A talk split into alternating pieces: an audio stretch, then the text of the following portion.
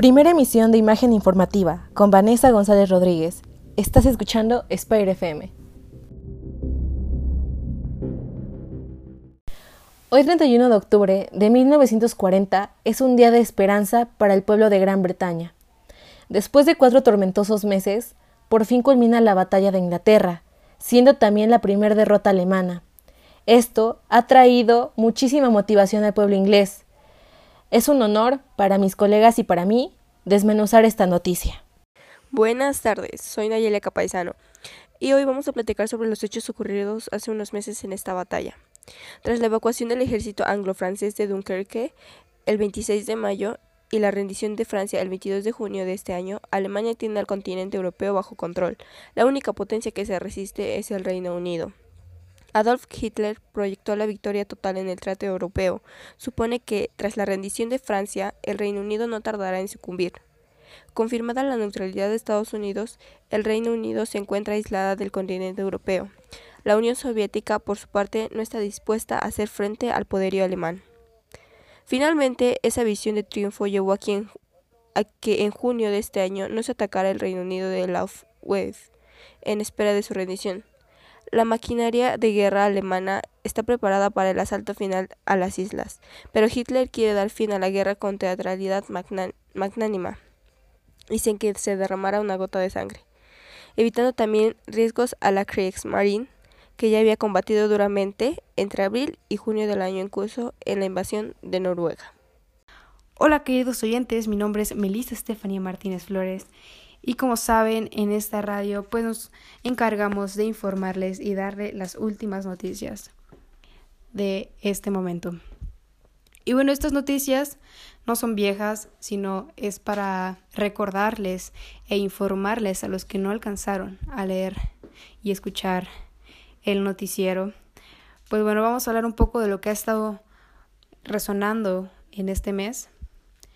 Y como ya pocos saben, fue recientemente el Día del Águila y pues hoy voy a explicar un poco del por qué surgió y, y sus antecedentes de este día.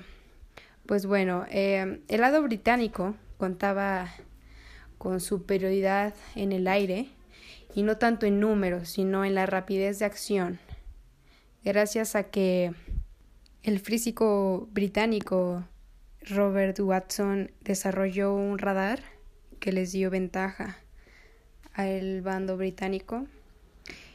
Y en esta combinación, con los puestos de observación visual apostadas en la costa, el radar supuso una notable ventaja táctica para la Fuerza Real Aérea Británica, pues permitía detectar a la invasión enemiga para así coordinar y enviar a las a los casas en el momento y en el número preciso.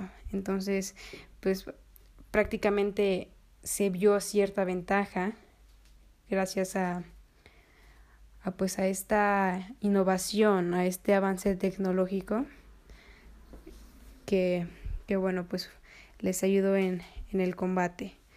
Em, con esto se vio el inicio de la nueva operación denominada por Göring el Día del Águila, que comenzó el 15 de agosto de este año.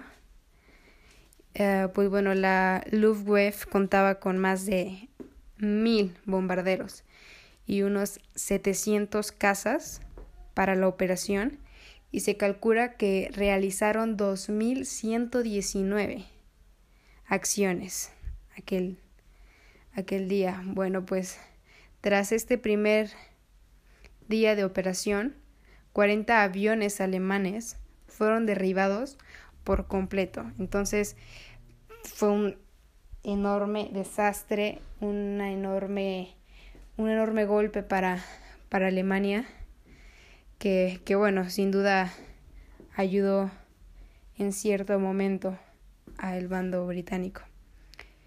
Y, y pues ya derribados los aviones, la, las consecuencias del bombardeo fueron devastadores para la RAF.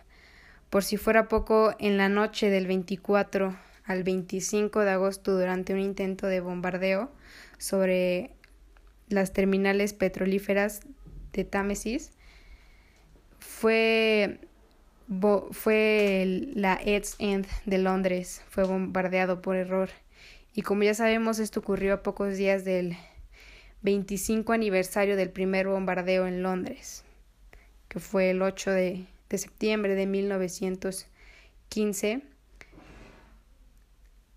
Pero bueno, eso ya es otra historia que, que se deberá contar.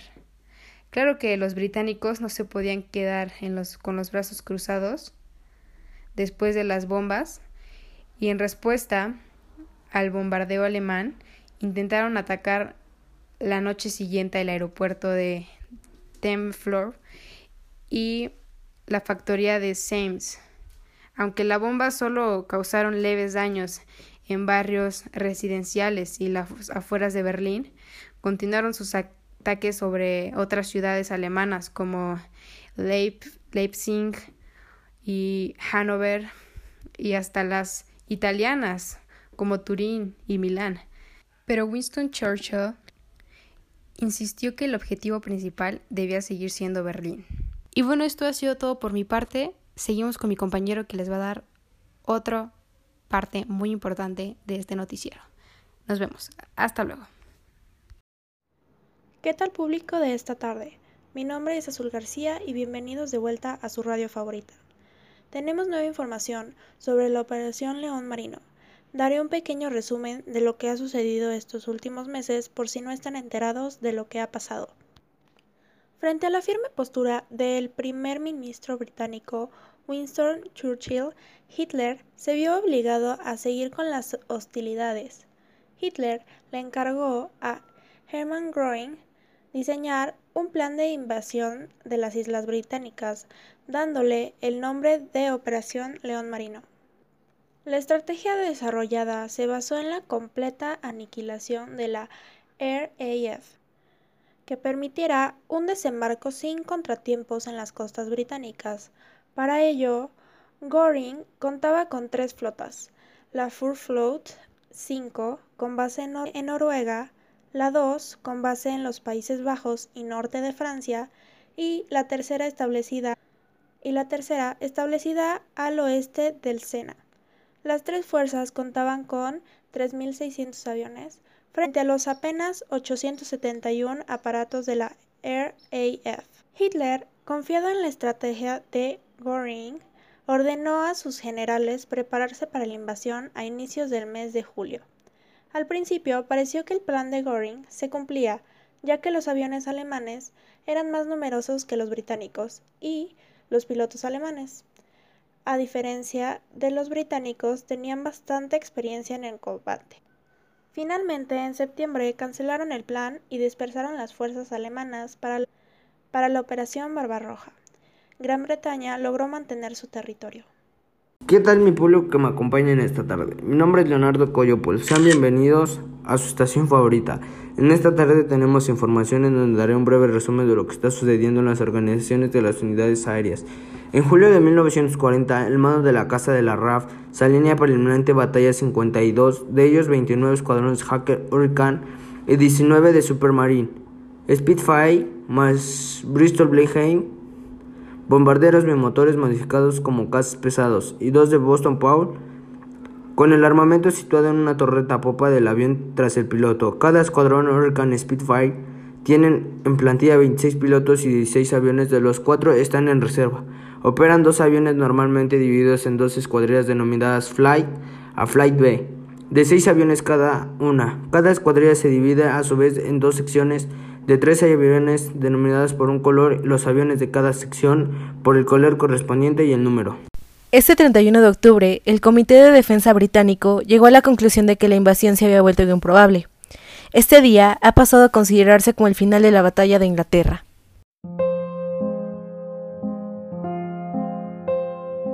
Esto fue Spire FM. Gracias por sintonizarnos. Tengan muy buenas noches.